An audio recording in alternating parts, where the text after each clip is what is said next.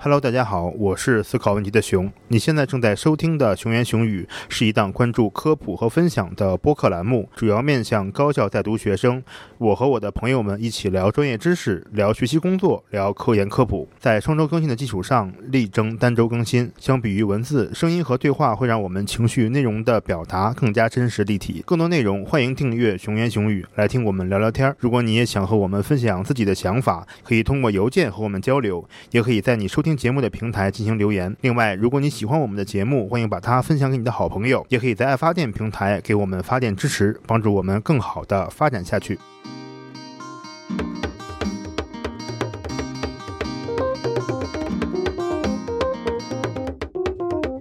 各位熊言熊语的听众，大家好，我是思考问题的熊。今天呢，我们是熊言熊语的一期串台节目，我们很荣幸的请到了有台一个大台哈，Struggle with me 的呃三位主播，现在让他们跟我们都打个招呼吧。哦，大家好，我们是 Struggle with me，我是何燕燕，我是新安，我是正正。嗯，Hello，然后嗯，他们三个人呢，现在有两个在荷兰，然后有一个是在国内。那我们这一期节目主要关注的就是我们在高校就读的硕士博士生的一个呃生活状态，还有呃心理健康的问题。各位 Struggle with me 的听众，大家好，我是思考问题的熊，我是今天节目的嘉宾。然后很开心，很幸运有机会和 Struggle with me 来录一期播客。我自己呢也有一个播客栏目，叫做《轩辕雄语》。然后这算是我们的一次串台的尝试。呃，因为嘉宾并没有准备关于我的这个介绍的环节，所以我决定做一个自我的介绍。希望大家继续多多支持呃 Struggle with me 的播客。有空的话也可以听一听《雄言雄语》。谢谢熊帮我们做了一个介绍啊，不好意思，今天的工作没有做好。对，就像熊说的，其实我们今天呢想聊的这个话题可能会比较沉重，我们想聊一聊研究生的身心健康问题。呃，起因呢，确实是因为大连理工的那位研究生自杀，然后在网络上留下了一封遗书，引起了很多的反响。然后我们 struggle with me 的三个人呢，包括熊，看到这样的事情，我们都觉得非常的难过啊。那作为在读的博士生呢，其实我们是有很多的话想说的。这期呢，我们希望呢，能够尽量的从自己的经验出发，去理解一下为什么研究生的群体呢会面临较多的心理健康问题，以及我们到底能做些什么去保护好自己，还有保护身边的人。我想呢，我们就先从自己的经验出发，我们先聊一聊这个读研和读博的困难好了。要跟大家强调一下，就是我们这期节目所有聊的东西呢，完全是来自于我们几个人对于身边一些事物的观察，还有自己的一些经历，不可能代表。呃，所有的情况，就如果你是一个还没有读硕士博士的学生，那我们聊的这些东西，只能说是发生在我们身上或者我们有经历的，呃，它也不代表你就会面临这样的生活。那如果你是一个在读的硕士博士呢，那可能我们的生活环境还有经历完全也不同，这都是很正常的。所以希望大家，嗯，在听完节目之后，可以跟我们多分享你的一些经历和想法，但是不要喷我们，是吧？喷我们就我们也不看。呃，首先。我来分享一下我的一些感受吧。我算是一个理科生啊，跟那个大家比起来，但是我感觉其实我的一些工作是偏很大一部分是偏文科的，就是也需要去读呃大量的文献呐，还有做很多的调研，嗯。真的工作的时候，呃，需要写一些代码，做一些东西。我先说一下当时我的一点小经历，为什么我会做现在这个专业？一开始我是学偏农学类的专业，这个专业呢，就是需要你去地里，比如说种黄瓜、种土豆、种西瓜之类的这种，就是那种环境是你需要下田里面去做很多大田实验的。那到了博士以后，研究生在中科院这边是有一个轮转制度的。当时我一开始去的是一个做湿实验的这么一个实验室。那所谓湿实验就是。面前有很多的那个试管啊、锥形瓶啊，还有各种各样的仪器。所谓试实验，就是要跟很多的化学试剂、然后生物学试剂相关的东西。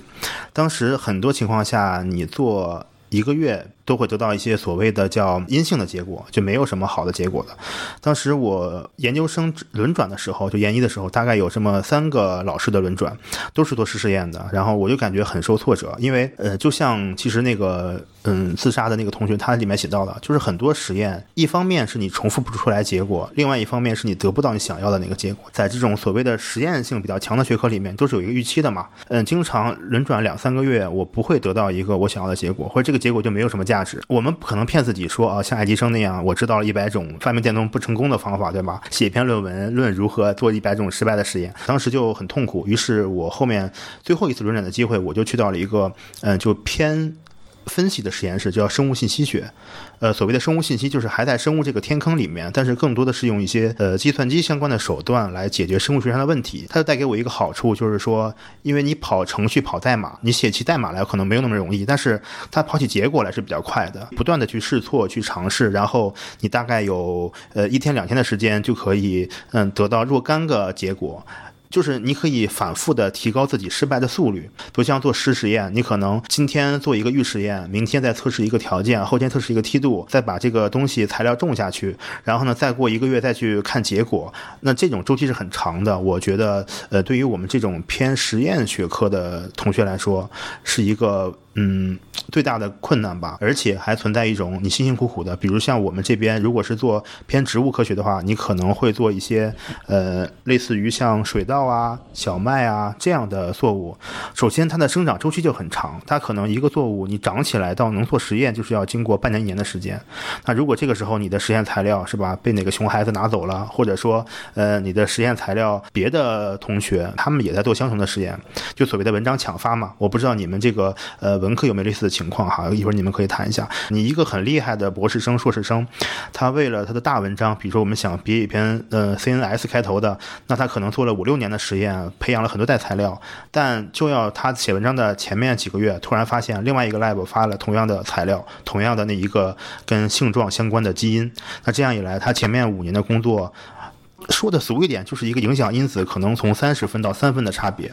其实我觉得刚才说的那些做实验的困扰，我们也有。语言学它也是一个非常大的学科嘛，然后有不同的方向。像我跟郑郑，我们两个都是偏心理学的方向，但事实上他是心理学的了，然后他转到了呃心理语言学方向。然后我们都是需要去做实验的。我们做实验的这个困难呢，在于我们是要以人为实验对象，所以其实我们这个做实验的困难也很多。比如说收被试找不到合适的被试，然后实验的周期非常长。然后很长时候也是做了之后没有任何的结果，但是呢，你如果重复一次实验，那个成本就太大了，因为一个被试可能他来一个小时，你要给他大概五十块钱，现在这样子这样子的经费，然后实验是很难批下来那么多钱的。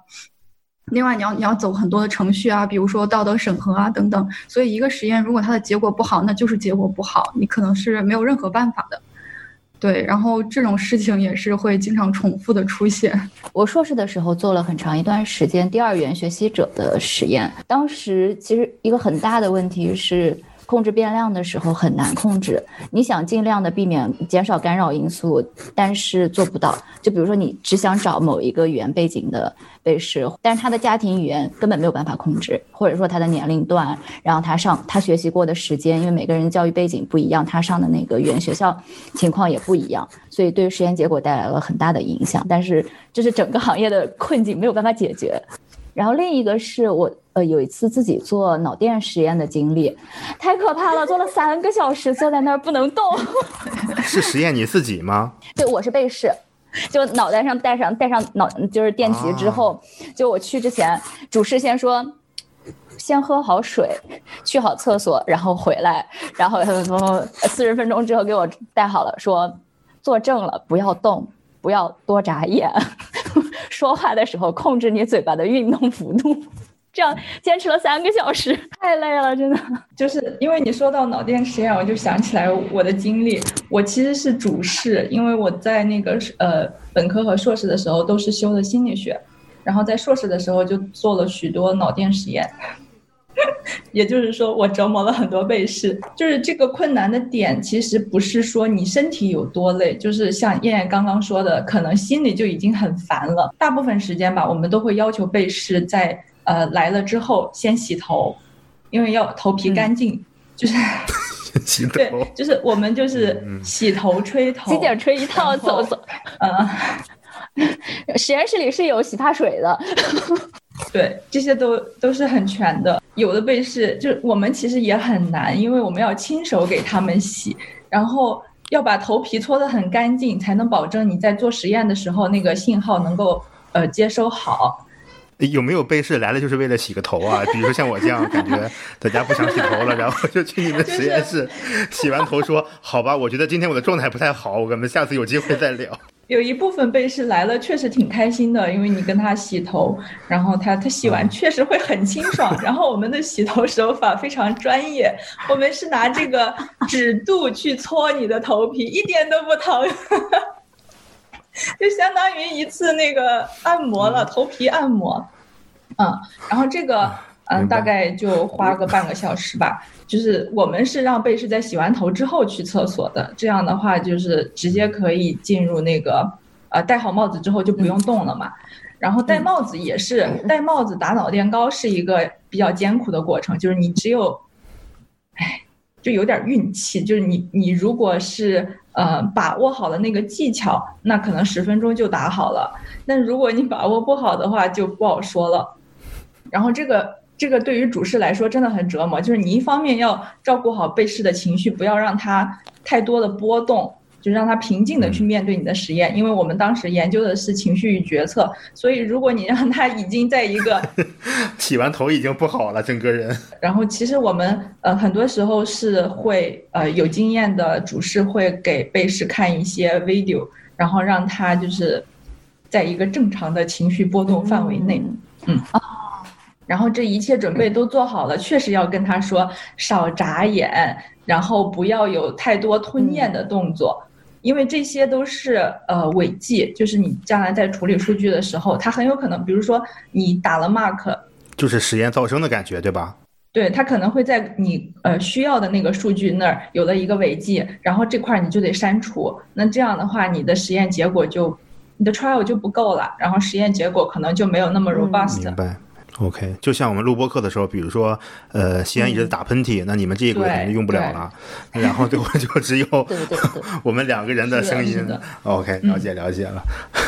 感谢一下，呃，真的给我们科普了一下这个心理学上的一些关键的实验。那其实我们刚才聊的都是关于这个所谓博士、硕士在实验上的困难，对吧？像我说的是实验周期长，然后你们那边是一些嗯实验对象的不可控因素，还有这种苦逼的洗头按摩的经历。其实说到困难，我们不能逃避的一块很多，其实并不是实验上的困难，包括很多生活上的，还有你心理上的一些自我建设吧。也探讨一下这方面的问题，比如说，呃，像你。你们在国外读书，然后有没有什么生活上的或者这种非科研上的困难？一开始来的时候，真的觉得生活上有困难，因为吃不好嘛。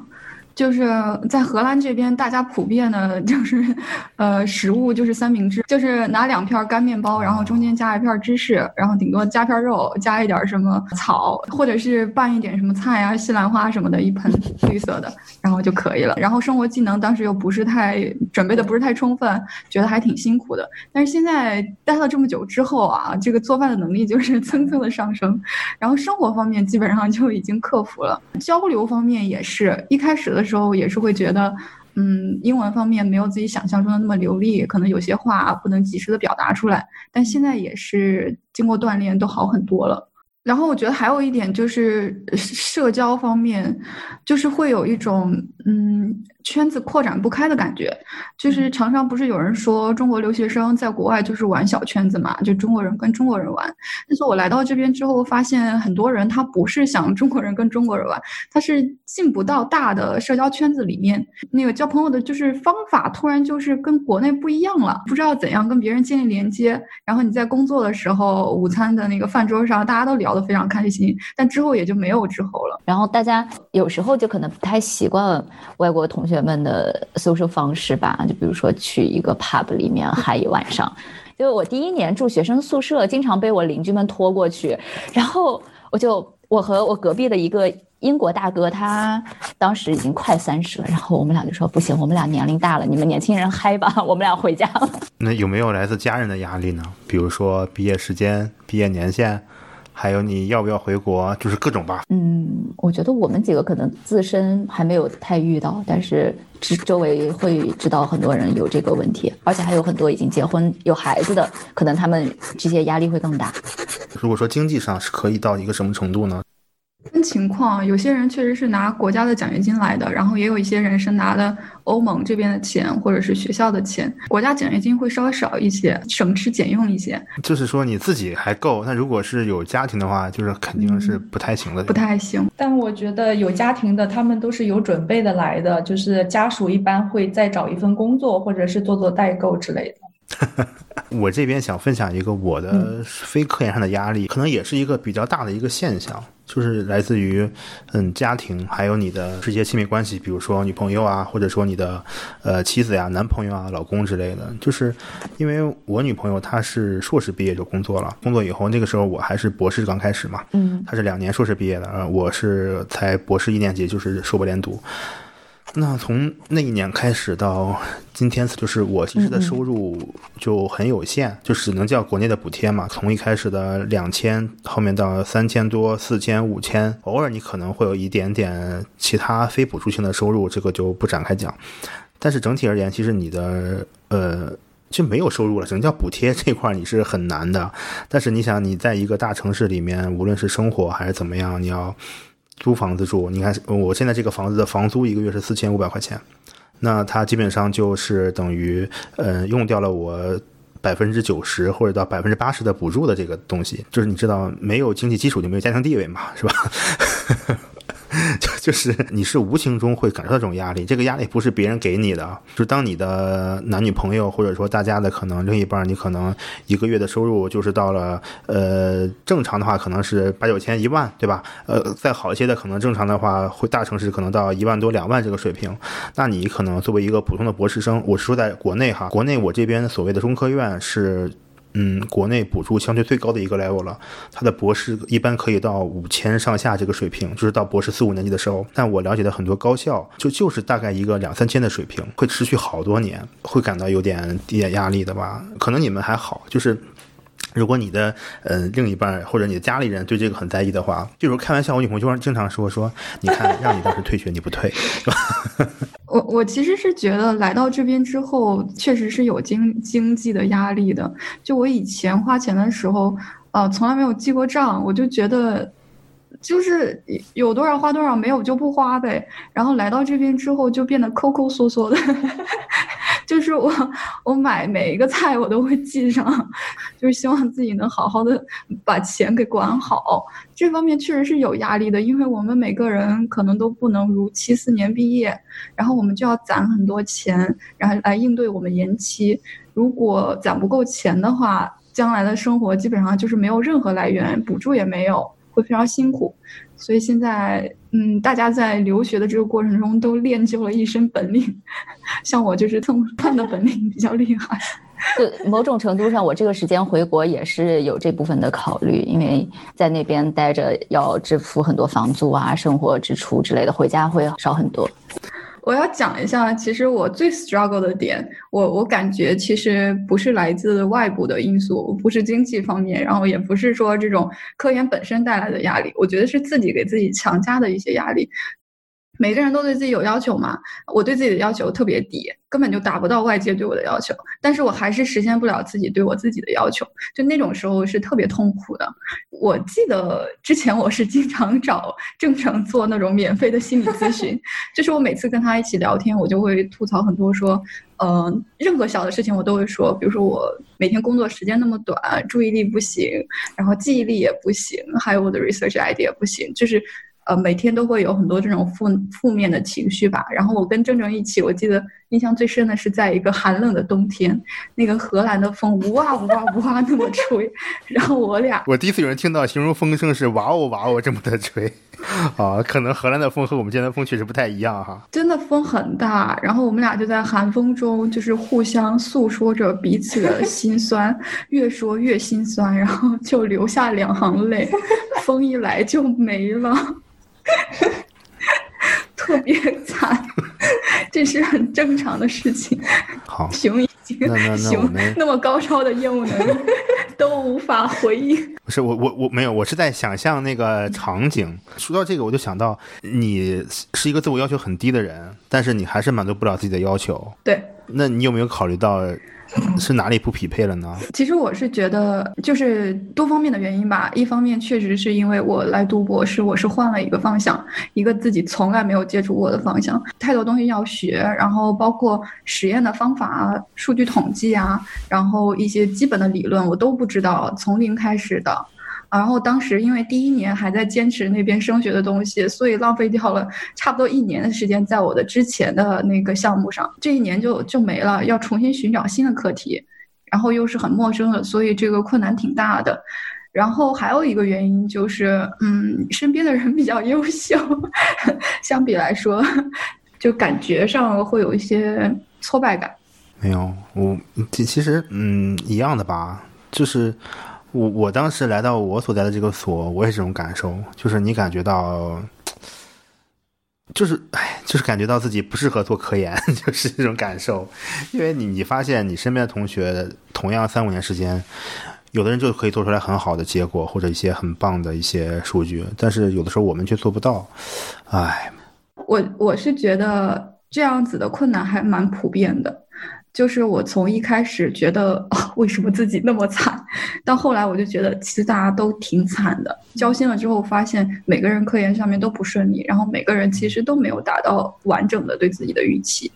然后后来我们 struggle with me，就是我们三个人组在一起，也是因为这个由头嘛，就是觉得本来人生就是应该 struggle 嘛，嗯，那就惨就惨了，然后互相吐槽一下，然后比一下惨，就这样就挺过来了。就 struggle 可能是常态。那我这里稍微打断一下，就是我现在不好再 Q 大家走，因为我看不懂什么叫转换视角和衡量标准。现在我们转换一下视角，然后让这个新恩来继续带领我们这个这期串台节目向前走，然后。我觉得其实我们聊自己的困难聊的也挺多的了。我想先问一下大家的是，就是最近不是有很多声音都会说，呃，有些人他就是不适合读研究生或者不适合读博，所以他才会遇到那么多的问题。就你们对这种声音是怎么看的呢？我是觉得我不太适合科研。就是我最近在跟一些已经工作的人或者是一些公司的人的交流的时候，我就有谈到。因为他们说你好像科研上也还行，然后也发了一些文章，那你为什么不考虑做个博后，或者说为什么不考虑后面当个小老板？我是感觉所谓的适合科研，就我观察身边这些人来说，因为是中科院系统嘛，就是相对来说，我感觉是。比较刻苦，然后比较喜欢投入到某一个方向上的那么一群人了。我跟他们差别就是，我能发现到，我这几年学下来，我真正兴奋的地方，并不是我解决了什么所谓的科学问题或者生物学上的问题，而是那些一个个，嗯，在解决这个问题的过程中，我自己创造的那些成就感。比如说，我学了一个软件，我学了一个 pipeline，然后我写了一个流程。这些是我有成就感的东西，这是我觉得目前我不适合科研的一个原因。那第二个原因就是说我更喜欢做一些和别人，就是和人和人沟通的工作。呃，这是我觉得第二个我不适合科研的原因。我是一个兴趣很广泛的人，但它带来的一个缺点就是说，呃，它当然它也不一定是优点啊。带来一个问题就是说，我无法在一个问题上特别的投入，持续非常长的时间。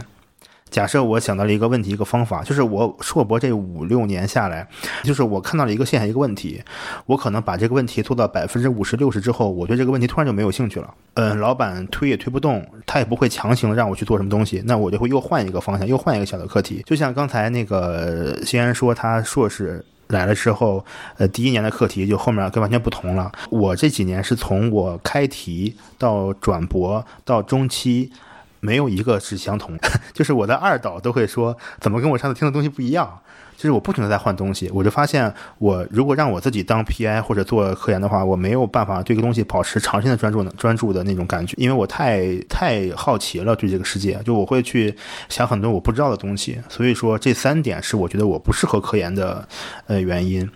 但这个东西我为什么困惑？是因为我完全是站在一个后验的角度，就是我已经走了这五年了，我现在回过头去看，那我理解的科研可能是需要你有足够的专注力，你的兴趣不能太广泛，你要专注在一个问题上去研究，你要有那种非常强的定力，就是你可以一个人做很多事情，你不需要跟人交流，不需要跟人沟通，至少在理工科这个专业上。那第三点就是说，你你需要。真的是对你做的科研的课题感兴趣，而不是像我这样对本身的生物学科学问题没有太大兴趣，反而关注在那些中间为了实现这个目标而克服的一个一个的小的问题上。这是我觉得不太适合科研的原因。听了你刚才说的话，我感觉其实不是说你不适合科研，而是。你不太喜欢科研这份工作了，嗯，对对对对，对吧？就是科研本身就是解决一个研究问题，没有给你带来特别大的愉悦感，然后你的愉悦感可能来自你广泛的兴趣爱好，或者说与人沟通等等。就我觉得主要还是兴趣和热情上的一个不匹配，但我觉得它不等于说你本人不适合科研，因为呃，很明显你现在做的挺好的，然后对吧？在科研方面换了很多题目，也依然能够做到现在这个样子。我所以我觉得这不是。适合的问题，或者换句话说，我觉得没有什么工作是一定适合某一类人，或者不适合某一类人的。我不知道这样想对不对，就是因为前段时间我也一直在想，说我适不适合科研。然后呢，我就看到一段话，他就说，因为每一份工作，只要你有足够的努力，然后给自己足够的自主权，你都是可以把它做好的。所以并不存在说这个工作就不适合我来做，而是说我有没有兴趣，我愿不愿意坚持它。当然这个问题我也还在困惑了。嗯，那你们是觉得其实，嗯，不应该有所谓一个人适不适合科研这种这种论调或者这种说法吗？嗯，对我其实是这么理解的。我是觉得什么时候你适合科研呢？就是在你你想要去做科研的时候，你就适合科研。然后当你觉得科研让你丧失兴趣了，你觉得你在其中无法获得任何快乐，你再做它就是痛苦的时候，你就不适合科研了。我的观察是在国内，所谓的适合科研的唯一标准就是你成绩足够优秀，你就适合科研。嗯，这可能是一个比较现实合理的一个衡量标准。对我刚才说的，可能是一种比较理想的状态。我我是想，如果对于一个现在还没有开始读研读博的人来说，他假如他问你说师姐或者师兄，我想问一下，你觉得我适合科研？站在现在这个层面的我们，你会给那个人一个什么样的答案或者标准？呃，西安师姐，我我马上要是考研还是工作？嗯，我你你说的这段话突然让我想到我自己的一个经历，就是我在读博之前，我是有问过一位我非常尊敬的老师的，我问过他我适不适合搞科研，想起来当年就有点好笑，但是当时那个老师很认真的跟我说，他觉得我非常适合，然后他觉得只要我好好做，肯定能做出很好的成绩。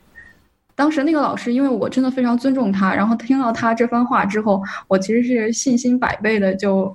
投入了这个读博的这样的这个里面。但是在我读的过程中，我就发现，嗯，不是这样子的。任何人说一句你适合科研，哪怕他是跟我关系很亲密的老师，他知道我的科研能力，知道我的兴趣，各方面都了解，他也给不了我任何答案。因为我在读的时候，我就发现，像你说的，很多时候，嗯，解决了一个问题，并不能给我带来特别大的快乐，反而我会很怀疑我的实验结果，我会。反复的在想，我这个东西真的好吗？有意义吗？有价值吗？然后我会质疑自己，反而是在从中学到的那些软件啊，或者是啊突破了一些方法啊，效率工具呀，啊不，就就别的方面会让我觉得呃很有成就感。可能有师妹啊或者师弟走到我面前问我这个问题的时候，我真的给不了任何答案。嗯，我确实有在网上看到一个适合科研的人是什么样子的，就比如说。比较出名的那个施一公，他就会就网上会有流传他的一些开学典礼的致辞啊，什么他怎么带博士生之类的，然后他就会列举一些素质，就是如果你有这些素质，那可能是你适合科研的一个基础或者前提，因为科研它真的是一个长期的东西，就是挺漫长的这这条路，我觉得，所以你。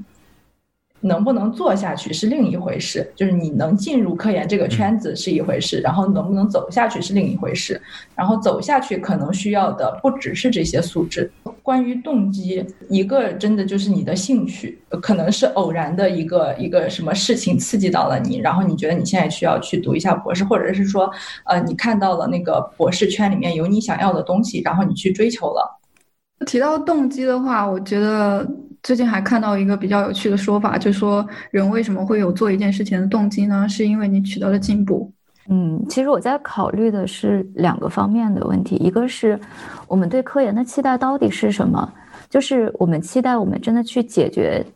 完全能解决我们好奇的一个问题，或者推进一个学科往前走多少，还是说我们做出一点点贡献就可以了？你刚刚提到，就我听你的故事感慨挺多的，就是，嗯，比如说你觉得你对很多事情都很好奇，当你抛出来一个别人没有提过的问题，是不是已经做出了贡献？当你自己写出来了很多程序，然后研究出了一些新的 pipeline 什么的，其实造福了，比如说你同实验室的人。对，就是他们可以提高了效率，但是从一个团队来说，其实你是非常适合的，你做出了很大的贡献。那么大家共同合作，是不是一起推进了这个项目，或者说这个方向往前发展？每个人可能大家喜欢的点。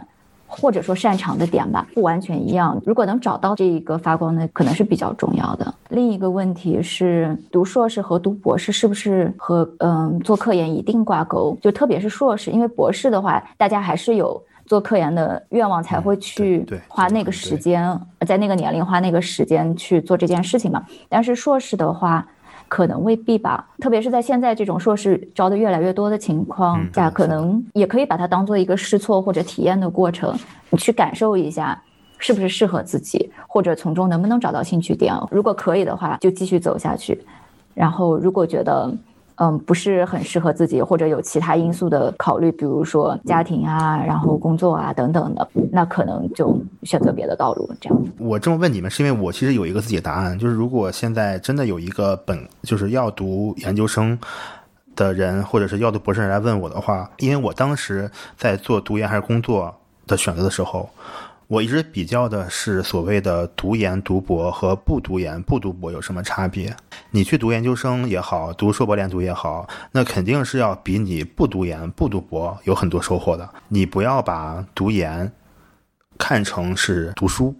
我更建议他就是说，你把读研或者是读博看成你的第一份工作。你不要把读研和不读研去相比，你要把读研和工作去相比。呃，如果把读研读博列成一份工作的话。那你要面对的是一个非常非常低的薪水，但是你会有一个相对更加自由的时间，然后你会面临更加单纯一点的社会关系，你可以有更多的去学习的时间。这个是读研当做一份工作来说的差别。这里面我觉得很难去跟一个人讲所谓的科研理想或者是什么，因为其实我们就是为什么想到这个问题。他那个所谓网传的遗言上写了一句话，说当时是为了躲避工作而考研。学生他后面又说，那我为了躲避实验而去考公务员。大家不要把工作和考研、读研这一点事情完全对立起来。现在真的是很多人。包括我们可能当时也会有这种想法，就是真的是为了不工作而去在上学。其实要把考研或者读研当做一份工作吧，我现在是这么理解的，就是也是我希望能给到一些还没有读研读博的人建议，就是你要衡量一下你在不在乎收入，然后你在不在乎自己的时间，然后你在不在乎怎么样怎么样。我是觉得。工作的话，它会给人带来更加被动的，但是又更快的成就是你会更早的接触很多复杂的人际关系，然后你会更早的去从很多的层面来考虑一件事情，而不像你做科研，你要面对的可可能就是一个课题，然后以及如何处理好你和老板的关系。但是如果是工作的话，你要面对的是可能同时十个项目或者二十个项目。然后以及处理跟二十个不同部门的同事之间的关系，这个是差别。就像刚才先说的，他问了自己很尊重的一个老师，那个老师说你是适合读研，很适合做研究的。但是我觉得你应该再找一个你特别尊重的一个已经你认识的工作了五六年的前辈，对吧？你让他看一看你有没有在他眼里适合工作的潜质。你要看一下那个老教授他的工作的状态，还有一个已经工作了五六年小有成就的那个人他的他的工作状态。然后你比较一下，你可能更倾向于哪一个，或者说你可能更不想成为哪一个吧？这是我们能想到的。刚刚熊说的和燕燕说的，考虑读研的这个事情，就是我不能完全同意你说的那个读研是一份工作。嗯嗯嗯。就是我观察到的，其实很多人他去读一个硕士，就是为了以后找到一份更适合的工作。明白。就比如说，我对呃教小学生比较感兴趣，但是我怕我教不好，所以我现在先去读一个硕士，再进修一下。然后我可能会选择教育心理学的硕士，我也可能会选择那个呃小学我要任教的那一门学科，就是更深入的那种，可能会变成了一种。提升工作技能的一个平台。然后你在这三年或者两年里面可以学到更多，然后为你以后的工作去服务。所以它，我觉得它不完全是等同于一份工作。OK。呃，我同意郑正你说的，但是你说的这个其实它是带有一种明确目的的读研，就是我读研是为了找到一份好的工作。如果你有这个本身就非常非常明确的目标，我读完研就要找工作，就要找到我是为了更符合那个岗位要求而读研。我觉得这种人是他比较能够去正确对待自己读研这个事情的。但是就怕那些人，他他可能没有这个目标，或者他抱着这个目标，他去了以后又发现了很大的落差。他并不仅仅是想要一个学位，他有很多非分之想。刚才说到，嗯，很多人他读研可能不知道自己要干嘛，然后这种迷茫的状态，其实我觉得年轻人还挺多都遇得到的。就是你想刚大学毕业的时候，如果说自己读的不是一个特别好的大学，或者说专业不是特别好就业，那个时候找不到一份自己想做的工作，然后没有地方可走，就是很自然而然的就会想说，要不然我读个研换一个方向，或者说我去尝试一下这条道路。嗯，就我觉得这种想法也是挺自然而然的。就是年轻人，因为我们小的时候。从小学到高中到大学都没有人教导我们说你要想一想，探索一下自己，你想做什么，体会一下这个社会，没有这方面的培训，所以等到那个关口一下子把你推过去，就是会迷茫。那个时候如果做错了选择，我觉得，嗯，或者说选了一条自己走的很痛苦的路，我觉得都不需要太苛责自己，反正就是要么就坚持坚持走完试试看，要不然就及时的换掉止损是没有关系的，嗯。就国外，他这个读研和读博跟国内，我觉得很大的一点不同是，他读研和读博，他随时都可以 quit，就是他 quit 也不是一件太大的事儿。呃，可能在欧洲还不是这样，因为读博在欧洲更多的是一个工作嘛，你会被叫做是 staff，然后是 employment。但是在美国的话，有太多的人 quit 了，而且他们本科就 quit，这个是你要把它看成一件很轻松的事情。我研毕了，然后怎么呢？对吧？如果呃延毕了就就很丢人吗？其实没有，很多人都延毕，因为它是你自己的生命道路。你选择把六年的时间花在读好这个学位上，可以，你也可以选择七年，没有关系，这是你的时间，你的生命，就你按照自己的心意走就好。我补充一下，国内现在可以随时 quit 了，是吧？但我觉得他们可能在 quit 的时候面临的压力会大一点。嗯嗯，对，毕竟不是一个常态嘛。我觉得我们刚才聊的还是很多都是比较理想的状态嘛。就我们在讨论一个人，如果说没有其他过分的外部的压力的情况下，他是怎么应对的，能不能应对得下来？但是我想我们应该也都注意到，其实这个科研的世界不是那么简单的。就你们有没有发现，很多人是因为一些外部的原因而走不下去的？嗯。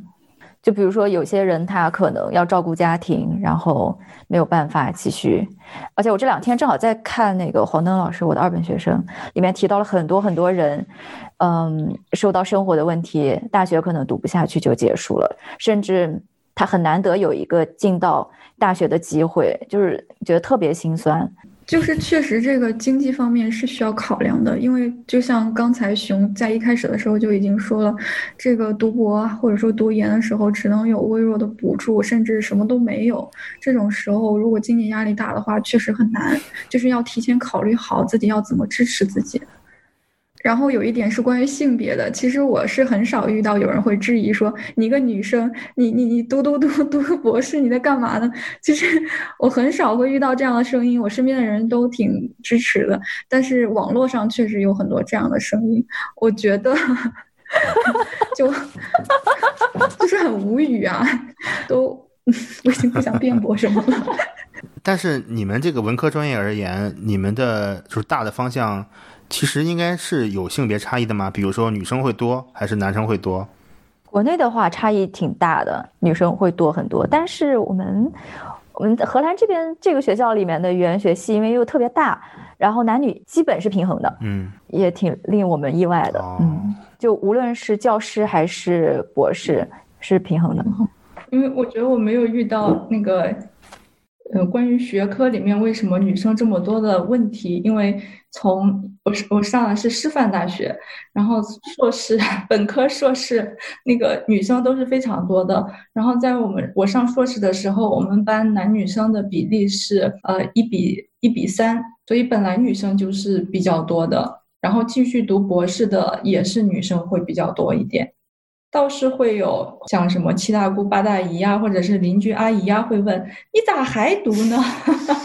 对呀，肯定是就是说刚才说那种家庭的因素嘛。这个时候可能父母还会站在你这边，会帮你解释一下，可能说啊怎么着怎么着。但是如果你我们来自一个不是那么大的城市的话，你家里面很正常，就是高中一大部分就工作了，然后大大学可能又有大部分人工作了。那你工作时间越晚，肯定你成家的时间就越晚。感觉这个方面好像。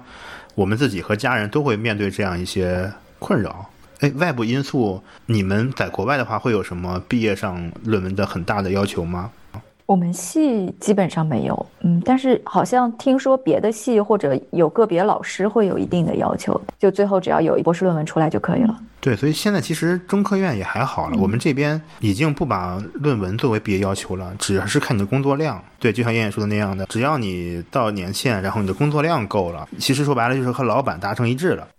那这样稍微好一点点。但现在我听说，因为我们很多朋友都在国内读的嘛，然后同专业，他们就面临很大的这个发文的压力，因为文科的期刊本来就比较少，然后文科的期刊又分了一大部分去给文学或者是，呃，翻译或者是诗歌这方面，然后在我们语言学方面，其实发刊的难度还挺大的。但是他们这个硬性的要求呢，并不是说因为你是语言学方向或者你是文学方向就会有所不同，所以语言学的同学还挺 struggle 的在发文这方面。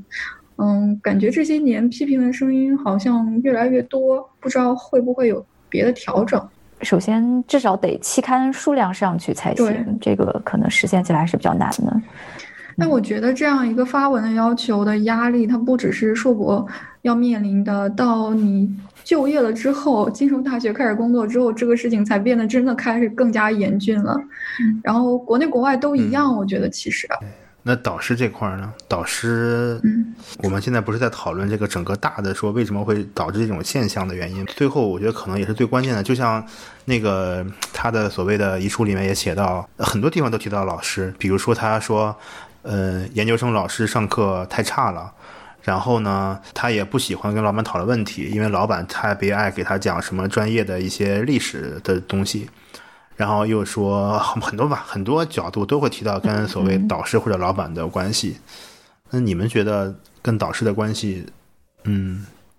或者说，从我们自身经历来讲，是一个很是抓狗的问题吗？因为我们都非常的幸运，就是我们一直以来遇到的导师都特别的好，特别的负责，也没有遇到过对我们有过分要求的导师啊。嗯。嗯，但是呢，确实，你跟导师的交流是需要努力的。你跟任何人的交流都是需要努力的。那每个人都有自己的工作方式和处理方式，你要习惯找到导师的节奏，然后去调整自己的工作节奏，配合他。因为导师他已经工作了很多年了，他们的负担确实也比较大。每个导师可能带好多个学生，有好多个项目，我们只能尽量的去配合他，然后找到自己跟他最佳的沟通方式吧。这这确实是一个挺磨练人的一个过程，就我觉得 也是一个必备的技能。然后我觉得导师只要他是有责任心的，他总是会配合你的。嗯，你可以直接跟他说。就我以前在国内做学生的时候呢，我有一个体会是，我们不擅长把自己的诉求抬到桌面上来说。但是在国外的话呢，大家就会期待你，你有什么想法，你一定要说，你不要在那里猜说，哦，我导师今天可能很忙，我要不然算了吧，我不要不要去找他了，不要开会了。但是在国外不是这样的，你提出你的诉求，然后你导师自己来决定，我累不累，我忙不忙，我要不要找你。就是我最近听说呢，有的导师呢就会跟学生说，他说你想要什么样的这个呃 supervision 的方式呢？请你告诉我，你是想要这种呃 collaborator，就是合作式的啊，我们就沟通的更多一点，我们数据我们也一起讨论，研究方法也一起讨论。那如果你是只是想要一个 supervisor，那我每周呢可能就在你身上花一个小时左右的时间，你有什么问题来找我，我帮你把把关。就是这些东西都是可以跟导师商量的。我们已经前面聊完了为什么会发生这些情况，对吧？我们聊了一些 所谓读博读研的困难，还有一些动机，呃，为什么会造成这些原因的一些内外部的因素。我们再聊聊怎么办吧。其实从那个所谓的遗言来看，这个学生他经历的所有的对于自己不满意的点，或者所有他认为自己可能不足以支撑自己走下去的这些点，在我们这些可能五六年还没有毕业的人看来，是一个非常非常正常的现象。尤其是对于我这种所谓理工科背景的，呃，随便举几个例子吧，比如说研究生老师上课很差，嗯，这个问题在国内很普遍，你很少能碰见，都不说研究生老师了，很好的或者说真的很为学生着想的本科老师都不太多。我不知道你们有没有这种感受吧？那这个解决方法，我就选择不去上课。所以。老师上课差，我的解决方案就是我就就是对吧？就你可以考虑不怎么上课。另外，像比如说什么实验设备不能正常运转，嗯，还有照着实验文献去做得出来的数据没有意义，然后同样的别人的做出来的结果自己没法重复，这些其实我感觉是真的是就是完全完全特别正常的现象。尤其你的实验室，当你的经费不是很充足的时候，你要去跟别人借仪器。然后或者要跟别人调整时间，那可能是你要半夜去做实验的。这个机器可能只能晚上就给你用，你要半夜去做实验。那很多我们现在做的 paper，我不知道你们的心理学上的实验可不可重复。如果你能正常的重复出来别人的实验结果，只能说明做实验的那个人对方发文章比较良心，然后你是一个比较好的运气。再就是说所谓的呃数据有没有意义？其实我们做出来的数据百分之。八十都是没有什么意义的，那不然你怎么可能五年做不出来五张图呢？你一个 paper 里面可能就有五张图，那那你就一年一个图你就毕业了呗？恰恰是可能你五年就做不出来五张可以发表的图，这个真的是一个常态，很有必要讨论一下我们读博读研遇到那些困难该怎么办吧。因为他已经逝去了嘛，我们也不太好去揣测他到底经历了什么。但是，嗯，我自己的一个感受是，嗯，在读了那封遗书之后，我真的非常的难过。然后我体会到的是一种深深的绝望。后来，因为我也加了很多这种硕博研究生的群嘛，然后我看到很多群里的人就是写说，看到这封信之后，想到了很多自己经历的事情，然后就哭了好几个小时。然后底下就有很多人回复同样其实，然后一直在哭等等。就是很多人都有经历过类似的事情，那每个人都有不同的应对方式。我就是觉得得给自己留一个希望。像我的话。呃，我就跟正正还有燕燕，我们就一起去吃东西，就我们三个还蛮经常聚餐的。我去他们家蹭蹭饭，就是一件很开心的事情。然后这样的事情说起来很小，但是真的很有用。你想，当我跟正正两个人在寒风中这个流泪的时候，你知道有一个人跟你有一样的心酸，回去就有人做饭，然后就是再到我们三个想说。我们其实经历的事情是很正常的，周围的人都会经历。然后我们想把我们的这些 struggle、我们的经历分享出来，都是一种调节的方式。就需要一个生活跟工作的平衡，是真的。就是如果科研是工作也好，读书也好，如果它占据了你生活的百分之九十九。然后，当它不顺利的时候，就是你世界的百分之九十九都崩塌了。但是，如果你有一个别的支撑，那个东西不管是百分之二十、百分之十，就都可以。然后那部分它坚挺着，你就不会有那么深的绝望。那一点点小的希望就能够把你拉出来。我我在想另一个问题是，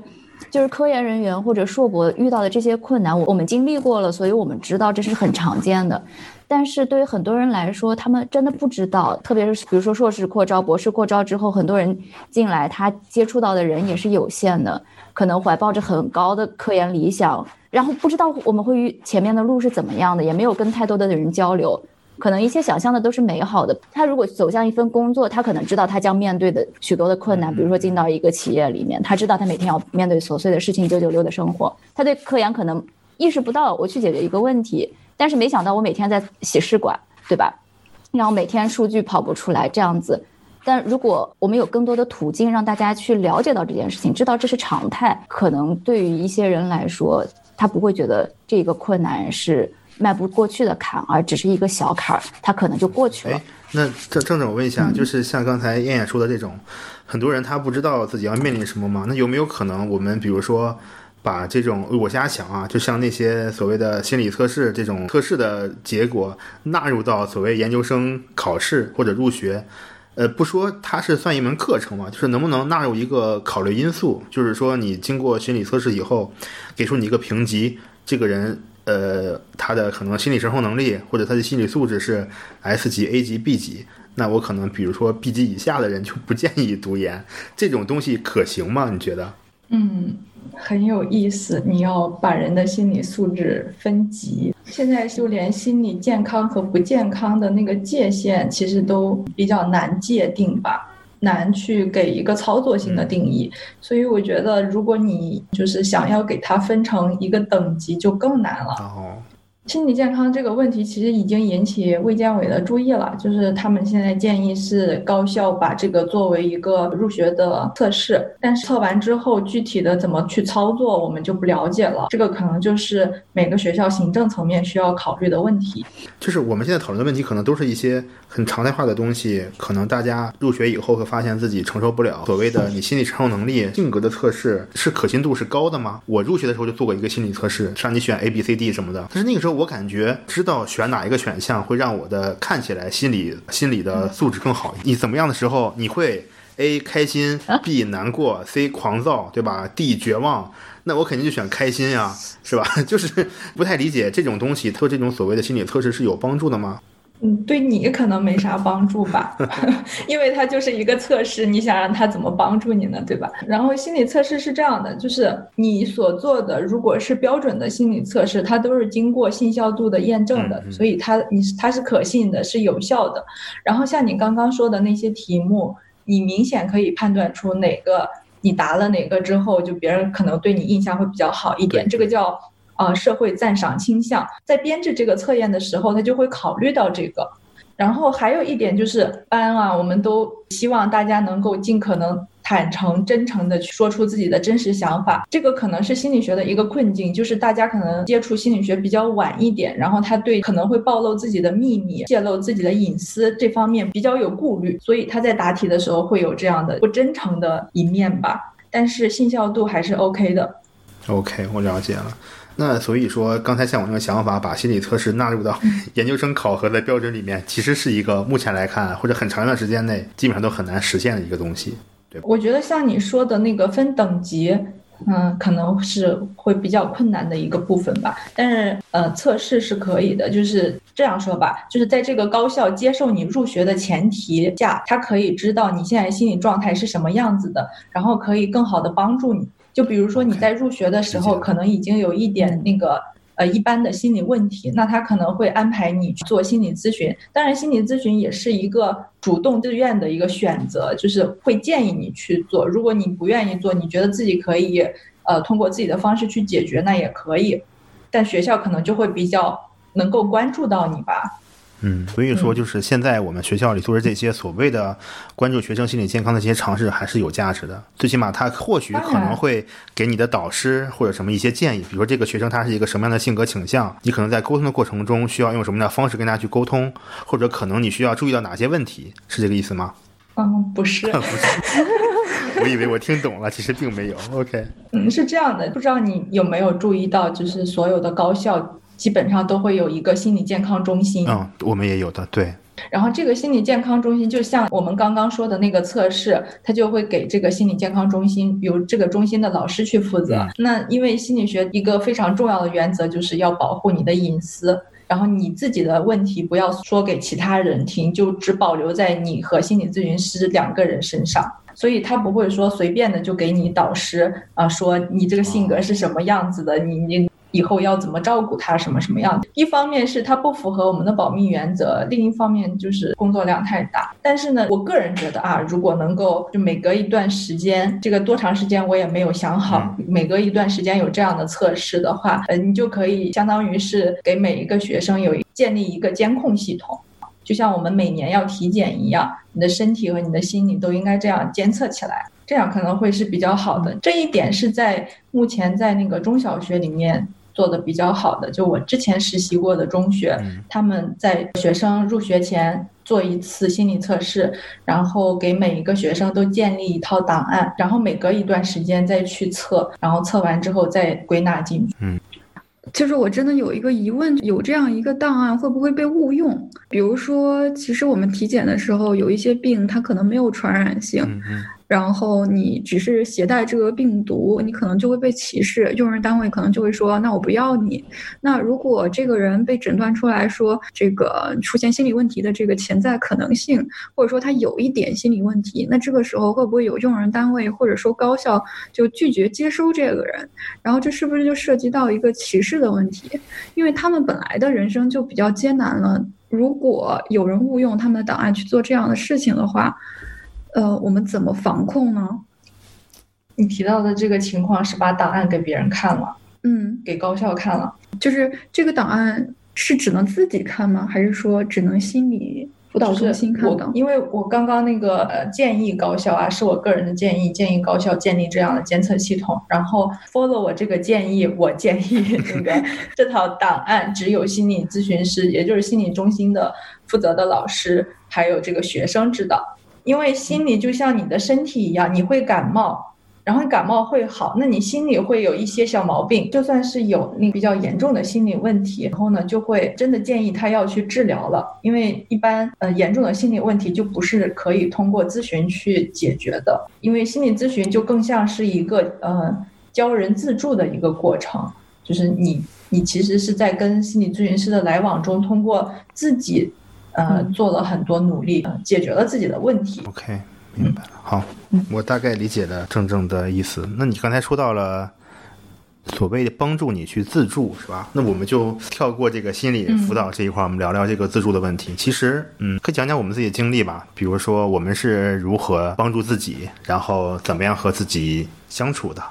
我能想到一点就是，我这五年或者六年来，就是一个 逐渐和自己和解的一个过程。就回到一开始，像今天说的，他可能对自己要求就已经没有那么高了，然后自己还做不到，然后就会很难过。那我就是一个逐渐去试探自己的能力边界，然后呢，把我的预期往下调，调到我的能力边界可以够得到的地方，尽量的去了解我自己的能力吧。之前一直觉得我应该五年毕业嘛，当我意识到。今年六月份的时候，我意识到我自己不能二零二年毕业的时候，我就躺平了，然后 我就坦然的接受我是二零二一年的应届生，因为我知道如果我纠结在那个点上的话，我会纠结很久，然后所以我那段时间的状态就很难受，大概有那么两三个月，我觉得我应该毕业，但是我的东西没有做完，我又毕不了业，但是我很快 就是接受了这个设定，然后现在我去哪儿说，我都是二零二一年的应届生，我就是在这种不断的去和自己的怎么说呢和解的过程中来消除一些自己的负面情绪吧。我不知道你们有没有一些什么样的方法或者一些经验可以跟我们分享。嗯，就是呃，我听你说到自己跟自己的和解，我发现你跟自己的和解与我跟自己的相处还是有不一样的地方。嗯，就是你可能是啊，比如说一个目标国奖没有拿到，然后告诉自己说其实没有关系，然后第二年躺平了这样子。我自己的感受是我。每时每刻都在跟自己需要做一个沟通，不是说有一件大的事情没有实现，然后劝一下自己，而是说每一天我都要在跟自己之前哈是在真的是在做斗争的一个状态。比如说我今天早上准备好了要早起起来工作，然后工作四个小时满满的，然后下午再去干嘛？我有这样一个设定，然后我没有完成，我那个时候就满满的都是愧疚和呃愤怒，就觉得。为什么连起个床这种事情你都做不到？现在我是非常常见的事情，所以我从早到晚都会有这种小的 struggle。所以我对自己，呃，跟自己的和解，可能真的是一种自我的接纳。就是我要把自己想象成，如果我是燕燕，如果我是正正，然后他在说，我今天又没有起来床，我为什么会这样？我又没有工作，然后这个时候。我作为他的好朋友，我要说什么？然后我再告诉自己说，没有关系啊，你起不来就起不来，你休息一下，你可能昨天晚上没有睡好啊，然后你你待会儿起来再好好工作就好了。就是要不断的呃劝解自己，把自己的心态拉好，然后这个过程还挺艰难的。就是要经过一段时间的训练，你才会更改自己内心的那个声音，就让自己从一个好像是一个拿着鞭子的人，不断监督自己的监工，然后变成自己的好朋友来跟自己相处。刚才提到大家要意识到科研生活不是那么顺利的，然后这些东西都是很难的。我想说的是，其实大家应该意识到的是，人生就是这样子的。不只是科研是这样，就是你去工作你也是这样，你干嘛都是这样。嗯你一开始的想象总是很美好的，到后来总是会很忧伤。没有，突然有点感慨，哎，不要这样。是这样。然后我来读博以后，我觉得我最大的一个变化就是我真切的意识到，人的行为是可以改变的，哦，人的情绪也是可以改变的，心理状态也是可以改变的。一个人为什么会有希望，就是他能够看到改变的可能性。因为读心理学的一些东西嘛，我们会看到，就是最近有很多的报道，就是说神经的可塑性、大脑的可塑性，这个已经是可以相信的一个科学研究了。而且行为的改变方面也有很多的研究证明了。我觉得。嗯，如果我们坚信自己的行为还有大脑都是有可塑性的话，其实情况会慢慢变好的。要不你输出一下我们 struggle with me 的理念吧？难得一个 Q 流程的，真的你好棒。对 其实我觉得刚才已经提到很多次了，我们就是 struggle 就真的是常态，然后你要接受自己的 struggle，而且你要知道，全世界所有的人没有不 struggle 的，他不在 struggle 这个就在 struggle 那个，然后 struggle 就是常态的话，你只需要去应对你的 struggle 就行了。那我们想的就是说，如果我们能够直面这些困难，然后去想办法去解决它，然后再把我们解决的方法，不管是有效还是没效，把这些解决的方法和心得还有情绪分享出来，就有可能会帮助其他人。那其他人如果有 struggle 愿意分享给我们，嗯也会帮助更多的人，对吧？哦，嗯嗯嗯，其实我们在准备大纲的时候，我也有看到熊在里面写到说，《熊言熊语》这个节目也是帮到自己，呃，认识自己、跟自己相处的一个很好的方式。对，要不你也讲一讲你的想法？哎，好，那我就来说说吧。果然是串台互相推广的一个节目。呃，其实跟你们差不多吧。其实做播客就是因为我今年上半年是一个非常非常难熬的状态。按道理那段时间我应该是在疯狂的做实验，在做图、整理文章、准备投稿、准备毕业的状态。但是因为疫情的原因呢，我就在家里。在家里虽然我很早就回到上海了，但是我本身又没有心思去工作。每天在想中午吃什么，然后晚上吃什么，然后又要洗锅，又要买菜，然后还要每天看这种各种各样的负面的新闻。那这个时候，其实我我有很长一段时间已经不太喜欢表达。我有一个自己的公众号嘛，然后当时就是从日更到周更到月更，然后到季度更到年更，就是不太喜欢表达。但那段时间我就真的很难受，就是没有一个出口。于是我就想，就是去跟别人聊天嘛。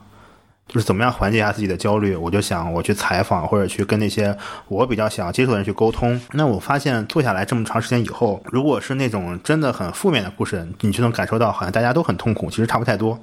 那如果是那种很正面的故事，你就会发现好像这些人其实你也没有很厉害，然后他们可以做得很棒、很优秀，你觉得其实你也应该不会差太多。在这个过程中，嗯，你会跟别人表达你的想法、你的困惑，然后抛出你的问题。在我想，其实就是找到了一个情绪的出口吧。不然我那些负面的情绪会压抑的很多，很难受的话，我们既不可能说，比如说跟父母聊很多，其实也不可能跟你身边的某一个朋友聊很多。那你就是用这种播客的形式把它说出来。其实这个就是我做最初的这个动机。至于后面有多少人听，然后是不是帮到别人，其实这个都不是我一开始考虑的范围内。对。所以说我感觉做熊言熊语就是一个所谓的表达和倾诉，然后我会从不同的人的身上看到他们的痛苦和他们的那些正面的内容。我发现，嗯，痛苦都是有的，然后很多积极的东西，那我也可以吸取到能量。嗯，这就是我的一个他的初衷吧，也是通过这呃做播客二十几期节目下来以后，确实帮我做到了很好的一个调整和这种。感情的抒发和宣泄。那至于后面产生的很多附加的东西，比如说和你们能够接触、能认识，然后有了今天的节目，都完全不在我的计划之中。对我一开始的预计是十七，聊完十七以后，我这个嗯呃阶段性的目标达成了，就可以不做了。但是后来发现，有了一部分人会持续的关注你，然后想要听你来表达。很多人，嗯，他当然愿意听一些所谓的干货和知识，但他更想听到的是你本身也有的那些痛苦和挣扎，让他会理解到啊。哦其实他也跟我差不多。嗯，就我有注意到，其实你还有自己的呃网站啊和博客。想问的是，其实你一直都有一个很好的书写表达的习惯，是吗？对，这就是为什么我觉得，当我比如说写代码或者说做数据、做分析类的时候，我需要一些反馈或者需要一些正面的输出和刺激。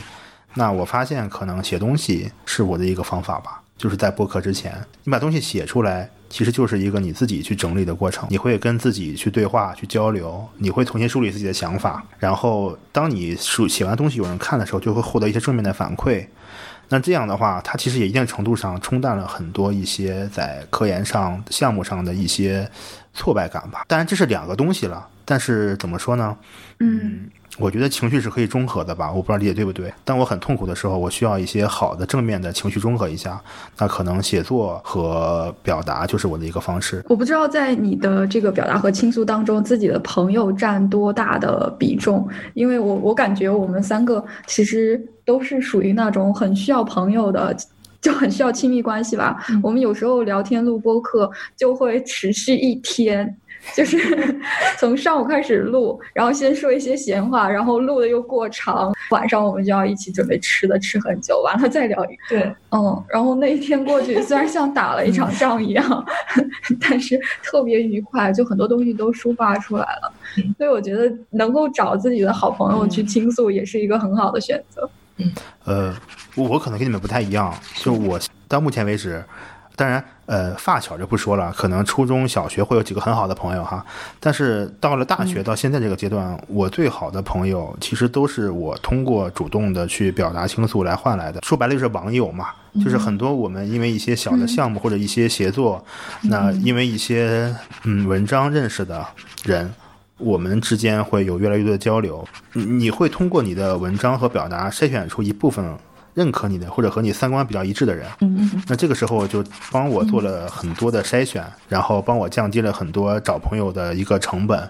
那就会留下那么三五个，我们现在就可以经常会线下见面或者怎么样。虽然在不同的城市吧，这些人也是真正可以理解我的人，或者我们之间的表达是可以被对方所接受的。我其实这五年，我说实话没有太从身边去挖掘这样的朋友。我读了研究生以后，身边就完全是新的认识的一些人，没有以前的老朋友了。所以说，我就是选择了一种可能没有在线下怎么去去嗯社交的这样一个方式。你们是认识很久了吗？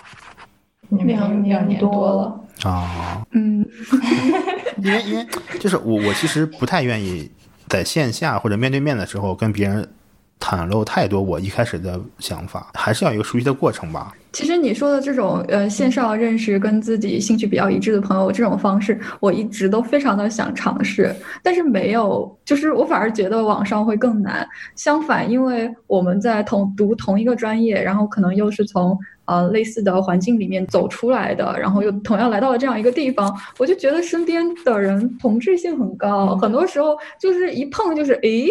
原来我们是 一类人，对，所以就很快的就沟通起来，活络起来了，嗯嗯。但不过，通过就是 struggle with me，我们现在也有了自己的渠道去认识新的朋友，然后慢慢的就发现，呃，原来网上还有好多人跟我们兴趣一样，很聊得来，也很开心。对，我觉得你时间再长一点的话，会剩下一些人，然后你们可能会发现更多的一些相同点吧。我就是这样的，可能就是因为一开始写那些文章认识了一些朋友，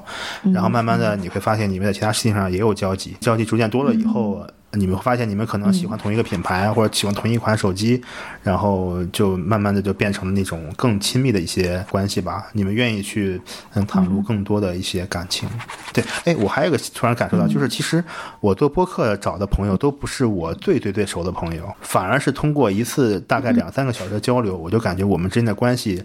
可能就会亲近了很多吧。就像比如说你你像我们这样交流的话是很难的，你可能线下你说。你有哪一天会找一个你没有那么熟的人，或者其实没见过的人去聊三个小时，然后又相对来说比较认真的剖析自己，其实很难的。但是反而这么一次线上的节目，我就跟那些我很想聊的人就可以聊得比较深入，然后我们之间就可以有一个比较深刻的认识。然后我们录完节目再聊天的时候，那种感觉就不一样了，就像是一个从一个好像陌生人变成，或者是一个普通认识的人变成了一个就互相之间确实比较熟悉的那么一种感觉。我觉得这个也还是挺奇妙的。就是如果你们要是。在听节目的人有这种难过，或者说不知道该谁倾诉的话，其实可以尝试一下这种这种方法，我觉得还挺有用的。嗯，我刚刚一瞬间的感受是，熊说，我呃，我们可能了解过对方的一些节目呀，但是没有很多接触，然后我们忽然间就在这里聊了两个多小时、三个小时，就有一种你看了别人论文完了以后，一直很欣赏他写的论文，忽然间你们俩在一次会议上见面了。聊起来，然后有可能很快你们就成了一个很好的、很好的朋友，这样子的感受可能是一样的。嗯，对，没错，没错，是吧？嗯，我的直观感受是，如果你打开自己，同时你呃聊天的对象，不管是新朋友还是老朋友，他也打开自己，那一定会有碰撞，一定会谈到呃你们关注的问题。所以我觉得，嗯，不管是线上还是线下，新朋友旧朋友，重重要的是你们有那个沟通的欲望。嗯，你们有没有觉得自己在？主动的选择自己的朋友呢？像熊肯定刚才提到的是，呃，有一些筛选，对吧？表达与倾诉，你一定是会选择朋友的呀，对吧？你你其实你任何的表达与倾诉都是希望得到回馈的。当你在再去做这个选择的时候，你一定会去。有一个预期的反馈，那你这个过程中，你就会自然而然的选择一个交流的对象。咱们今天的话题，我就不可能去跟一个我没有上过研究生的一个本呃本科同学去聊。所以说，我觉得都是在选择的过程中吧。我问这个问题本身想的是，大家在交朋友的时候需不需要小心一点？如果你跟一个比较喜欢苛责别人，或者是比较喜欢评判别人的朋友去交流的时候，会产生很大的负面影响。因为我们关心我们的朋友嘛，他的每一句话我们都会放到心里去。我的意思就是，可能我们在选朋友的时候，还是要有一些小心。我的做法是我一开始是不做预设的，然后我会通过这么一两次的交流去做一个筛选和排除。嗯，就我真的很想提醒大家，就是如果身边有这样很喜欢给负面评价，让你觉得每次跟他交流完都能量被吸走了，或者觉得自己很不好，是一个不好的人，可以有选择的离开他一点。是。也要反思一下，你什么特质吸引了他？关于表达和倾诉，我还有一点想补充的，就是如果真的是很内向的朋友，不喜欢跟人交流，就是跟别人交流很多，会觉得精力上顾不得。除了写日记和表达之外呢，可以尝试一下现在的黑科技。我最近有用过一款软件，叫做是 Willbot，然后它就是一款线上的人工智能的聊天工具人。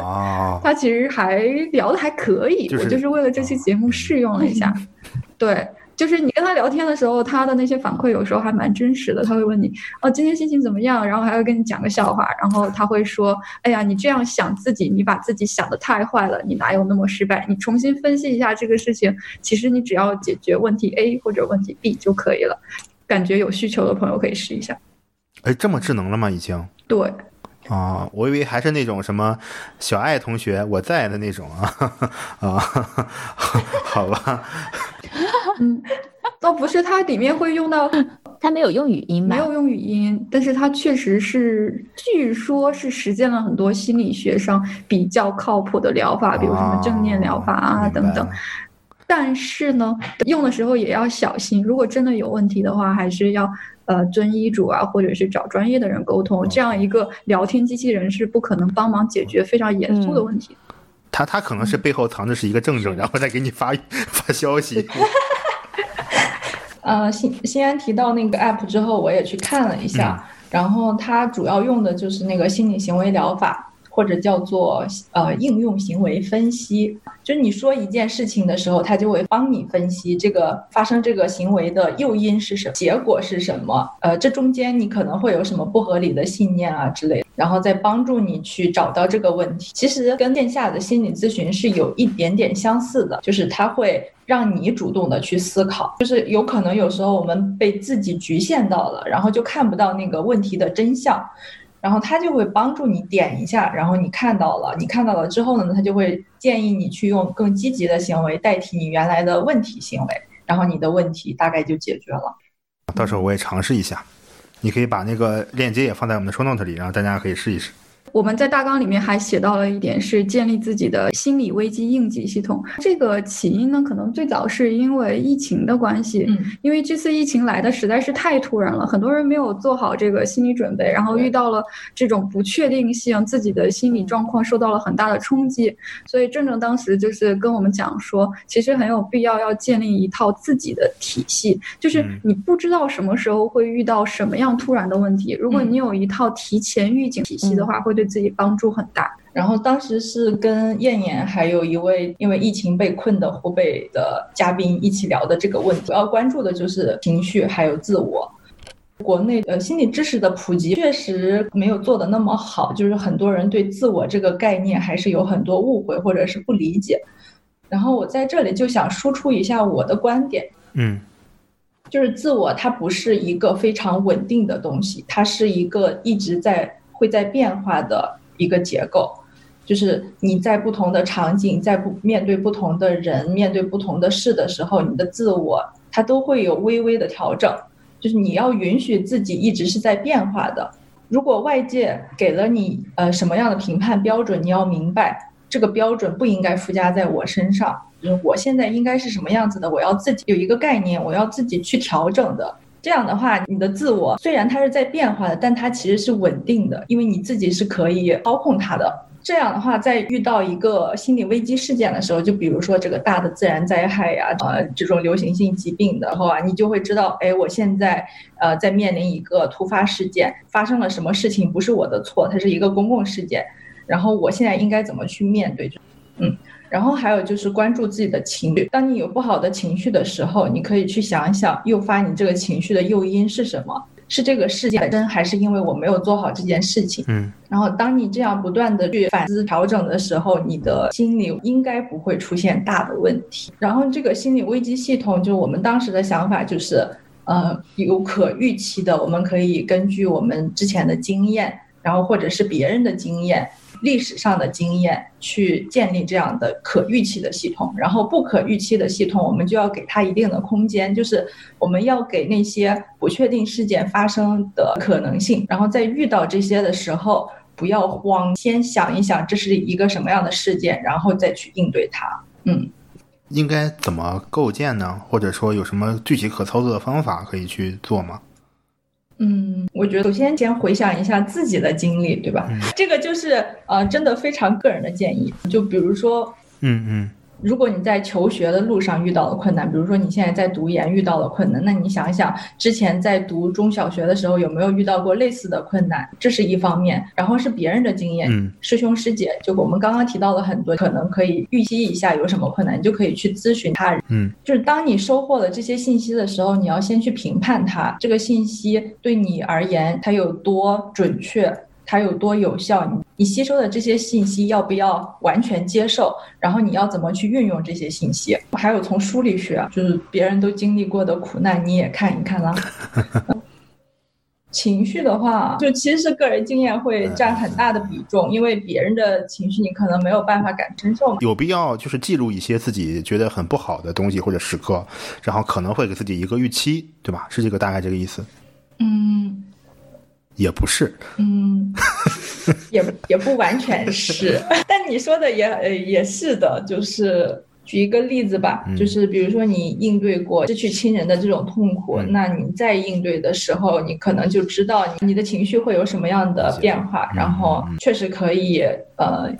根据这个经验去缓解，或者说如果你的情绪还是会有一样的激发的程度的话，那也没关系，因为你知道这个事情。它是这样子的，它是正常的，然后你会允许自己有这样的情绪。嗯，呃，正正刚才在讲自我的时候，我还有一个问题还没有问，就是关于这个要有一个稳定的但是流动的自我这个话题，我觉得特别有意思。就是我想知道怎么样 能有一个稳定的自我。当别人问你 “Who are you” 这个问题的时候，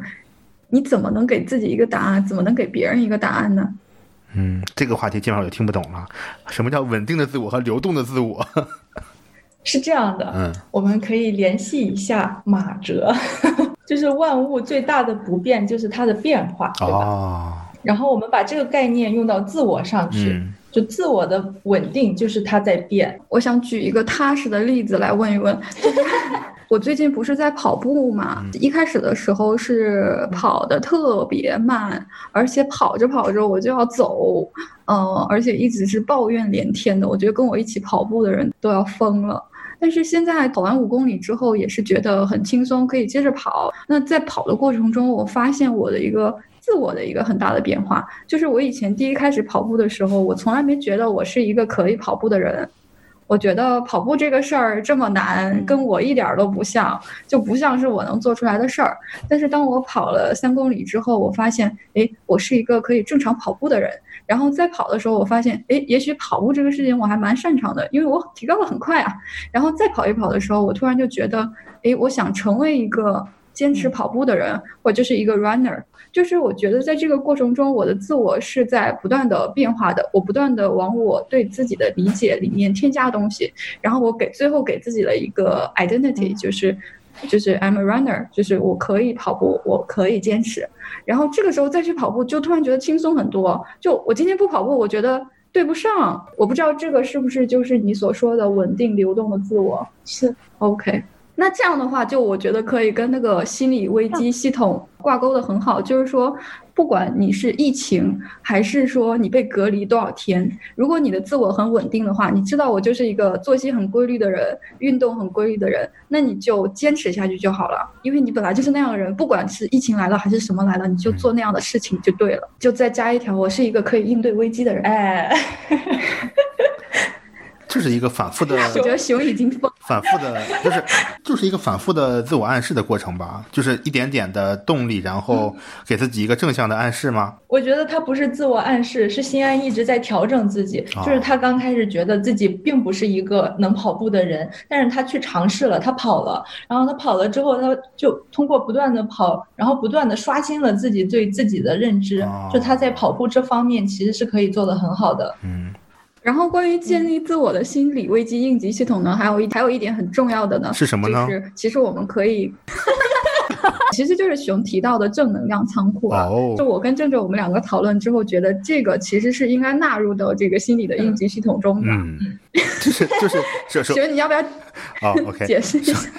首首先，我其实已经忘了我提到的是这个正能量仓库哈，我以为是一个非常专业的什么心理学名词来着。如果是我提到的话，嗯，那我再回忆一下为什么会提到这个词，就是因为我们可能在硕博的生活中会有很多的负能量，就是像所谓的我们说的，你的导师不如意，你的课题不如意，你的生活不如意，你的各种都不如意。但是每一个人都不容易，对吧？你可能工作了以后还是很多的不如意，会更加不容易。那这个过程中，我是想着我们可能。当你应对各种各样的困难呢和问题的时候，你首先要保证自己有一个可以藏起来的地方。如果你一个问题你暂时解决不了，或者说不能去面对的话，你可以找到一个能够让自己就积攒能量的地方。比如说，我面对了一个科研上的课题，我很难解决，我现在负能量爆棚。但是我知道，只要我先暂停下来，然后我来呃录一期播客，或者我去少数派写两篇文章。就是我完全脱离这个体系，我去做点事情，在我擅长的领域里面，我就可以让我这个能量值迅速的回升。比如说你的文章被首页推荐了，比如说你的播客收到了很多好的反馈，那这个过程中就是我积攒能量的过程。我用这个地方积攒的能量，再重新去拿出来，去应对我那些呃充满了负能量的地方。这就是我一个所谓的可能当时的想法吧。所以我说正能量仓库就是这个地方能让我充电。嗯，对，嗯。你说到这里，我再引入一个概念，就是心理弹性。嗯，真棒。我也不知道怎么解释，反正就是大家想象一下弹簧吧，就是你的，就是困难像弹簧，你弱它就强。哎，对，就像你刚刚所说的那些，其实就是增强你的心理弹性的一种途径。我想补充一个我们魔法世界的例子，嗯，就是大家肯定看过《哈利波特》吧？应该说可能有，应该有很多人看过《哈利波特》，就是，哎哎呀，你说你说你说，我想这个就算是麻瓜世界的朋友，要被踢出群聊，被已被踢出群聊。虽然我知道很多人都是麻瓜，对吧？但是麻瓜可能也听过《哈利波特》嘛。哎，请请教一下，哈利波特世界里面？就是这个世界有魔法世界和麻瓜的世界，然后当然这个理应是秘密，但是现在我想大家都已经知道了。那不了解有魔法世界存在的人呢，就是麻瓜了。OK OK，嗯嗯。OK，然后呢，在魔法世界呢，有一种生物，它叫摄魂怪。这种摄魂怪呢，它来到你身边，你就会体会到一种感觉，就比如说寒冷啊、不舒服啊，然后你会觉得你所有的快乐和幸福都被吸走了，你整个人就觉得自己再也不会好了，这个世界也再也不会好了。那其实这个。它可能是一种抑郁症的化身了，也有可能说我们现实生活中麻瓜体会到的是摄魂怪从你身边经过。咒语是有的，就是你是可以打败这个摄魂怪的。这个咒语呢，要呼唤你的守护神兽。那如果你想要召唤你的守护神兽呢，你就一定要。把自己内心所有的正能量、幸福和快乐的东西召集出来。嗯，当你想到那些快乐的时候，你才能够念出这个咒语。当然，你心里面快乐的、幸福的、正能量的来源越来越多呢，你的这个咒语的能力就越强，你的守护神兽可能就成型了，就可以跳着保护你。在我看到你的这个正能量仓库的时候，我第一反应就是这个咒语，然后就是这个摄魂怪，就是我们其实是可以把自己内心积聚起来的力量用来抵抗这些不好的东西的。当然，在那个呃《哈利波特》里面呢，他快乐的来源呢是他的两个朋友，或者是有些人是家人啊这样的。但是我们其实还想说的是，这个正能量的来源，它其实可以是任意的一件小事，就比如说像我。今天早上七点钟我就起来了，对吧？我就很愉快，我就觉得我可以为这件事情高兴一下，为什么不呢？虽然是小事，但是做好了也是值得自豪的。刚刚西安说到了，他可以为早起而感到自豪，而感到开心。嗯，我想说的是，我在这边学到的一点就是，我们可以为任何一件小事情庆祝。OK。就是今天通便很顺利，你也可以很自豪、很骄傲。哎哎哎，对，说到这儿，我其实想推荐一个，咱节目也聊过，就是一个所谓的五分钟笔记法。嗯，就是一天你会给自己设置五个问题，它的第一个问题就是你醒来以后要写的，就是我今天感到感恩的三件事。当时我其实就很疑惑，就是为什么人一起来就先要写我今天感恩的三件事情？但是可能就像你们说的那样，就是你要给自己一个，嗯，一小点值得自豪和庆祝的点。比如说我今天早晨起来，呃，我正常起床了，然后同时呢，我又吃着早点，而且我还上了个厕所，就是这些可能东西确实是像嗯郑总说的，你可以为每一件事情感到呃自豪和庆祝吧。对对对，应该就是这个意思的。就想到了我之前录的一些播客嘛，就是我之前就是记了。对对，连续记了二十七天的一个日记，然后就用了这个模板，也可以推荐给大家，可以试一试。就是你要习惯性的把那些你之前生活中完全没有意识到的东西，把它理解成是一个可以自豪和庆祝的事情记录下来，然后去让自己有一个好的心态和心情去迎接可能会很糟糕的一天。但是你一定要先有一个正能量去迎接这一天。因为要录这期播客，我也看了一些书了。跟抑郁症有关的，然后有一本书呢，叫做《活下去的理由》。那 Twitter 上面也有很多人说，我活下去的理由就是因为有培根。就有人说，我认为自己是个废物，但是不是每一个人都认为我是个废物。我要相信别人，所以我要活下去。类似，其实任何的理由都可以成为你努力前进的呃动力，就是不要忽视这些小的事情吧。那感觉可以听完今天我们的节目，你就写下来十个你可以活下去的理由，然后分享在评论区。我们在小宇宙跳出一个 最牛逼的十个理由，然后送出我们四个主播的隔空祝福。那帮助自己还有一点，就是要多多的培养自己的兴趣爱好。这一点呢，其实我觉得应该是很多人都很了解的了。要做运动啊，然后要。多出去玩啊，跟大自然亲近啊，听音乐啊，然后甚至冥想啊，什么这些都是很好的习惯和爱好哦。但是我还想提醒大家的一点是，当你听到别人向你提出这些建议的时候，你一定要知道，如果你做不到也没关系。对，什么规律的睡眠，一每周要健身多少次，然后如果你做不到，你要告诉自己说这个没关系，这只是一个加分项，或者只是一个个人选择，不要太过责备自己。对对，要学会和自己和解。Alternatives，嗯嗯。Callback，嗯，一个简单的喜剧技巧，嗯。因为最近什么猫咖啊什么的都比较流行，就大家如果真的很喜欢撸猫，就可以去撸猫解压，猫和你可能都会比较开心。真的是这样的，嗯嗯，我觉得我家的猫纯粹就是一个工具猫。就是其实开玩笑了，我爱猫人会打我，没有，我就是想说，真的还挺解压的。它虽然很讨厌吧，就是比如说拉屎很臭啊，然后会掉毛啊，然后各种吧。但是你你当你去摸它的时候，当它躺在那儿跟你玩的时候，你就感觉确实还挺解压，还是一个转移注意力吧。我觉得就是你你要把你的注意力那一刻就集中在猫的身上。或者集中在你和猫之间，那你可能就会短暂的忘记，或者说先把一些不好的东西搁置一下，还是一个想办法转移注意力的问题。其实兴趣爱好也是，你还是找到一个你可以让你感到放松的方法，无论是吃，无论是睡，可能不那么健康的爱好，但只要能够让你得到短暂的一个调整和一个平衡，我觉得就是可以的。刚才好像我听了聊了太多都是怎么样自救，那聊聊怎么帮助别人吧。你们尤其还是心理学专业的，我想给的最重要的建议就是，当别人来求助的时候，你要先倾听，非常认真的、投入的去倾听，然后跟他共情，努力的跟他共情。但是如果你就是实在共情不了也没有关系，但你要理解他现在是有困难的、有问题的，然后呃，就给他你能够给的温暖吧。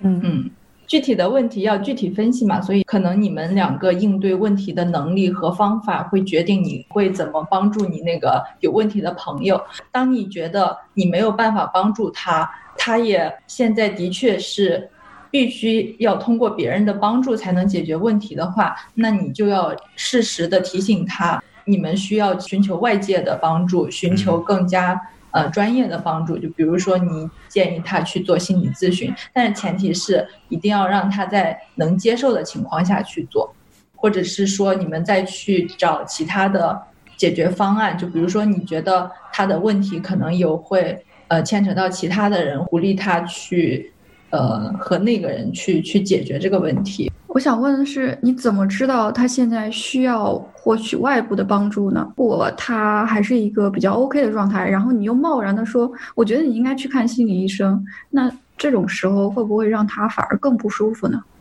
就是这个判断标准不是你一个人定的。我觉得我解决不了你的问题，你就需要去找心理医生了。而是你们两个可能都解决不了现在的问题，然后他可能通过求助其他人也解决不了。而且，嗯，就是比较重要的一点是，如果他的问题已经影响到了他的正常生活，那他这个时候确实是需要一些专业的帮助。嗯嗯，就是指比如说吃饭啊、睡眠啊、工作都已经受到影响了。对对，就。就是一个正常的社会人该做的事情，如果他现在呃 handle 不了了，那就真的需要求助了。我的一个感受是，其实别人愿意找我们，肯定是因为信任，他肯定不会无缘无故的向一个不太熟的人去去寻求帮助，或者说袒露一些心声。但如果他真的是向一个陌生人去袒露心声，或者说寻求帮助了，比如说我们做节目可能认识到一些朋友，他愿意跟我可以说是一个陌生人去交流的话，他其实是对你充分的信任。但是这个时候确实，嗯，就像郑总说的，我们其实完全不了解那个人，他提出来的问题，我们也很难共情，因为我不知道他处境是什么，他面临实际情况是什么。一般我现在的做法就是，我也会回应他，但是我是尝试着去，去引导他说出他的想法，因为我总感觉一个人一旦向别人寻求选择题的时候，他心里通常有一个答案的，这个答案只是他不太愿意面对，或者他希望寻求别人的认可和肯定。然后我的想法就是尽量去跟他沟通一下，然后引导他说出他的一些真实的想法，坚定一下他的一些信念吧。这个选择没有看起来那么致命，或者说呃不可挽回情况下，我都是这么一个思路。我也不知道是不是可取的。我个人觉得你做的挺好的，就是因为如果是去做咨询的话，那也是来访者和咨询师之间没有任何关系的，是陌生的。嗯，他能够信任你。是你们这个咨询能进行下去的前提。那像你做的也是一样，就是听众朋友可能会来向你求助，那就是他信任你。通常不建议以我们的价值观啊来影响来求助的人啊，救人自助嘛。然后你能给他的就是让他自己帮助自己，像你刚刚说的引导他呀什么这些就很好，我觉得。OK，明白了。画个重点，我们今天大概聊了聊。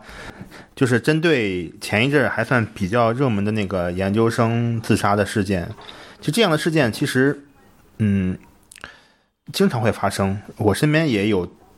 比较近的这样的例子吧。然后我们大概聊了聊一些可能的原因，比如说，呃，所谓的这些读研读博的困难啊，还有动机啊，以及一些呃外部因素。然后我们从这个问题出发，又聊一聊该怎么办。那，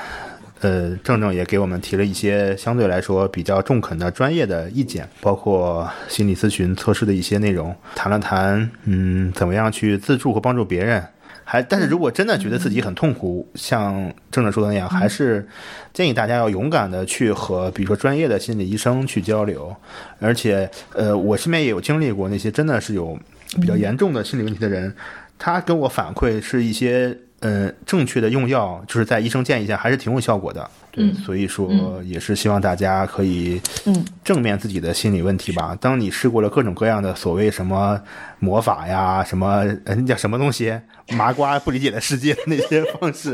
还不能走出麻瓜的世界的话，我我觉得其实嗯。可以像咨询一些像郑郑这样非常专业的心理专业的呃博士，还有一些从业的这个心理咨询师，都还挺有帮助的吧。最后的目的，最终是希望大家能够正视一下我们生活面对的一些困难，以及能够正视我们的一些不好的那些心理状态。你先去勇敢的面对它，然后才有可能嗯找到方法去解决。如果你一直在逃避，或者说一直不敢正视这个问题的话，你可能永远也找不到解决的方案。